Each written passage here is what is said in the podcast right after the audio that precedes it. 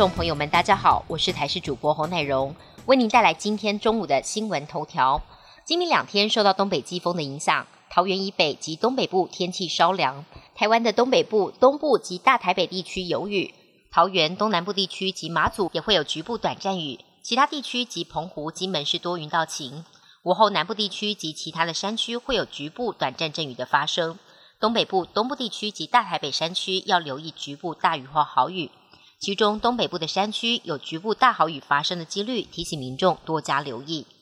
近期国门将开放，不过国内疫情仍然处在高原期，不少人在新一波疫情当中确诊。而先前所讨论的天选之人，感染科专家认为可能跟基因有关，但中医师则分享研究，认为其实所谓的天选之人，并不是因为你身体超健康，反而是比一般人还糟糕。原因是病毒间也存在竞争关系。如果已经被某种病毒寄居，其他病毒确实可能会被拒于门外。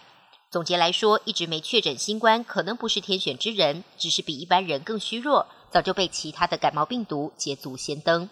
九月消费者物价指数 CPI 再度回涨，年增率百分之二点七五，不但连十四个月超过百分之二通膨警戒线，今年一到九月 CPI 年增率平均涨幅更冲破百分之三，达到百分之三点零六。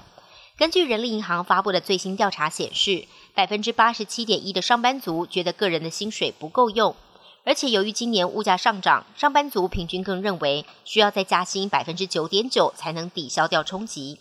调查显示，评估现阶段的财务状况，合计有四成六的上班族透露，目前是每个月薪水几乎快花光，甚至是透支的月底吃土族。百分之九十一的上班族因此想当斜杠族，年薪平七十九万。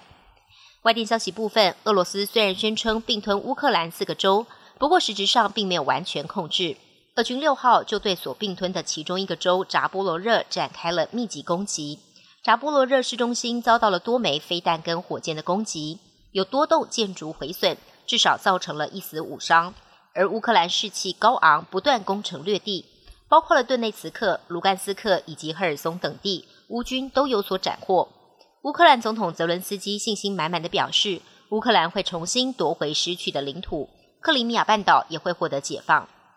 诺贝尔文学奖在本月六号晚间揭晓，由法国当代的重要作家安妮·艾诺获得这项殊荣。由于过去诺贝尔文学奖因为性别比例严重失衡而屡屡遭受抨击，今年这名八十二岁的文学奖得主也成为第十七位获得这个奖项的女性作家。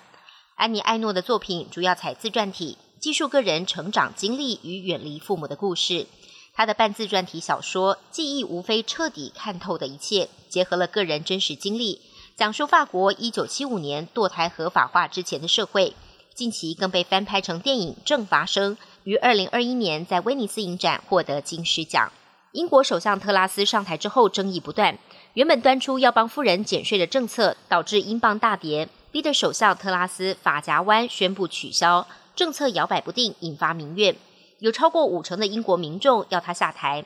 而这两天，英国国家电网警告说，如果天然气供应严重不足，今年冬天家庭用户可能要有停电的心理准备，每次最长可能停电三小时。这跟特拉斯在保守党党魁选举时承诺有所出入。特拉斯被问到这个问题时，避重就轻，不再保证不会限电。本节新闻由台视新闻制作，感谢您的收听。更多内容，请锁定台视各界新闻与台视新闻 YouTube 频道。